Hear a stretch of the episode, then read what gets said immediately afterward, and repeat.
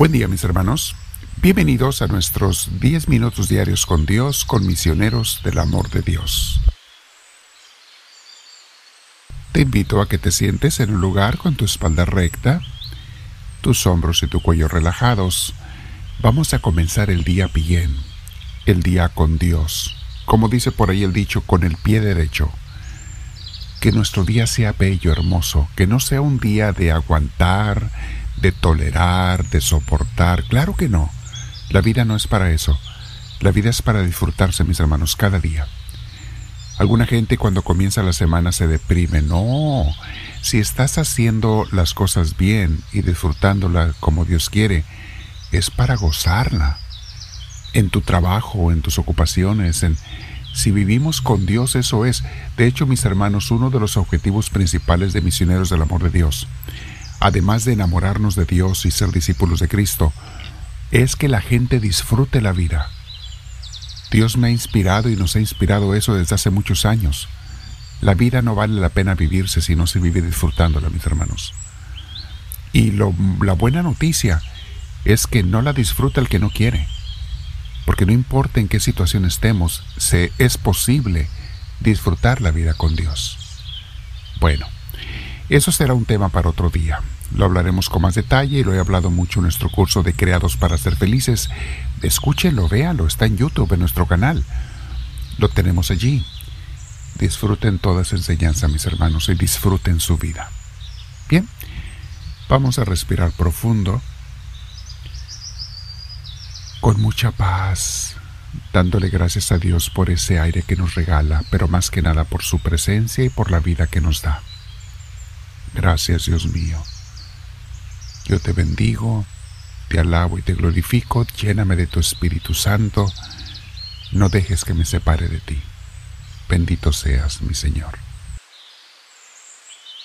Hoy, mis hermanos, vamos a escuchar un tema que se llama Escoge a tus influenciadores, o sea, la gente que tiene influencia sobre ti, escógelos. En mi oración hoy meditaba sobre cómo mi vida no es para mí. Qué expresión tan contracultural, tan contraria a la cultura moderna es esta. Porque lo que más nos enseñan desde niños hoy en día es a vivir para nosotros mismos. Mi vida es mía. Estudiar para tener nuestra propia carrera, nuestra propia profesión y mucho éxito para nosotros. Eso nos enseña. Ganar nuestro dinero, buscar nuestros placeres, conseguir a la pareja que me hará feliz a mí. Si yo le hago feliz a él, a ella o no, eso, eso no importa. Es qué pareja me va a hacer feliz a mí. Eso es lo que nos enseñan mis hermanos. Trabajar duro y juntar dinero para mi retiro después, piensa uno en eso. Vivir disfrutando de mi casa, de mis bienes, de mi carro, de mis eh, electrónicos, de mis juegos y juguetes, de mis hobbies y diversiones. Buscar ser yo famoso en las redes sociales, en la escuela, en el trabajo. Tener muchos likes para mí. Ser reconocido, amado, aceptado, querido, etcétera, etcétera. Díganme si no es eso, mis hermanos. La cultura nos alimenta nuestro egoísmo, nuestro egocentrismo. Ese egoísmo natural, esa carne, esa concupiscencia de la que nos hablaba San Agustín. Nacemos con la debilidad y la cultura te la promueve más esa debilidad. Te la trata de fortalecer porque sabe que a todos nos gusta oír esas cosas. Una vida de puro egocentrismo. Que nada importe más que yo porque yo soy el centro de mi vida, de mi universo, de mi cuerpo. Mi cuerpo es mío, mi vida es mía. Yo quiero preguntarte, mi hermana, mi hermano, ¿cuánto pagaste por él? ¿Por tu vida y por tu cuerpo? ¿Cuántos dólares o dinero gastaste para comprarlo? De veras es tuyo. De veras tu cuerpo y tu vida son tuyos dice la gente, yo puedo hacer con mi cuerpo, con mi vida lo que yo quiera. Incluso puedo matar a un bebé que ha comenzado a vivir dentro de mi cuerpo si lo hizo sin mi permiso o si no me conviene simplemente. Yo puedo hacer lo que yo quiera. Es mi cuerpo, es mi vida, no se metan con mis cosas. La gente anda en las calles anunciando eso en pancartas a veces. Cuánto egocentrismo, egolatría, cuánta maldad y desvío hay en ello, mis hermanos. Cuánta ceguera. No, mis hermanos, tu vida no es para ti. Sí es para que la disfrutes, pero no como tú piensas con el egocentrismo, no como mucha gente piensa. La vida se va a disfrutar en el amar, en el dar. Recuerden la definición del proyecto de vida, de la, el sentido de la vida que les he dado muchas veces. ¿Para qué vine al mundo? ¿Para qué es mi vida? ¿Para qué me mandó Dios al mundo? para ser feliz, haciendo felices a los demás con los talentos que Dios me dio. Esta frase me la inspiró Dios hace años, mis hermanos, escríbanla por allí. Cada vez que te pregunten lo que estoy haciendo en mi vida, ¿va en consecuencia con esta frase? ¿Con el sentido de mi vida? Nadie es más feliz que quien vive para los demás con el amor de Dios, mis hermanos. Entiendan esto. Y nadie se engaña más que, quien vive para sí mismo buscando sus propias cosas. Nadie se engaña más que el que vive en una vida de egocentrismo, donde nada importa más que yo, yo soy el centro de mi vida, de mi universo.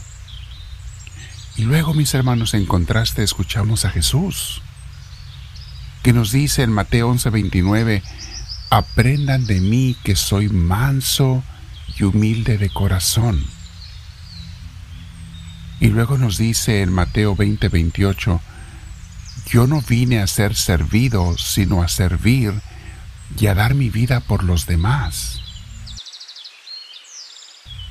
¿Ustedes creen que Jesús vivía amargado, mis hermanos? Para nada. Vivía disfrutando la vida y buscando cada día qué es lo que el Padre me pide que haga hoy. ¿Qué es lo que mi Padre Celestial quiere que haga hoy? Y Jesús vivía intensamente sus días y sus noches, porque muchas noches no dormía, se la pasaba con el Padre en esas uniones de amor infinito, en esa oración con el Padre. Qué contraste tan marcado, mis hermanos, entre lo que nos enseña Jesús y lo que enseña el mundo. Los días anteriores hemos estado meditando de la falsedad de las cosas del mundo, de lo pasajero que son, de cómo todo se acaba y solo lo de Dios permanece.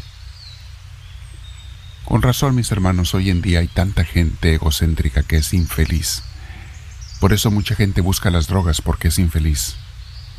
Y anda buscando todo tipo de placeres desenfrenados porque son infelices. Y mucho influye en nuestros influenciadores, mis hermanos. Hoy en día en el Internet hay promotores de artículos, mercancías y servicios que sin ninguna vergüenza se autonombran influenciadores. Les pagan para convencer a la gente de comprar tal o cual producto o servicio. Hacen supuestamente revisiones de los productos, pero están promoviéndolos. Tienen muchísimos seguidores en YouTube, Instagram, Twitter, TikTok y demás. Y nos guste o no, todos somos influenciados por otras personas en esta vida. Siempre ha sido así, por sus ejemplos, por sus palabras, por sus vidas. Entonces, mi hermana, mi hermano, lo menos que podemos hacer es escoger a nuestros influenciadores. ¿Por qué no mejor escoger a hombres y mujeres que han demostrado en el tiempo presente y en el tiempo pasado, que han demostrado con sus vidas ser personas buenas, personas de Dios, sembradores de la paz, de la virtud, de los valores, de las cosas buenas? Por esto mismo yo recomiendo mucho leer y ver o escuchar las vidas de los santos. Muchas están en YouTube, aprovechalas. Que ellos sean tus influenciadores porque te van a motivar a vivir mucho mejor, no solo a disfrutar esta vida con Dios, sino a prepararnos para el gozo eterno después de la vida eterna. Medítalo, ¿quiénes son tus influenciadores? Escógelos. Háblame, Señor, que tu siervo te escucha.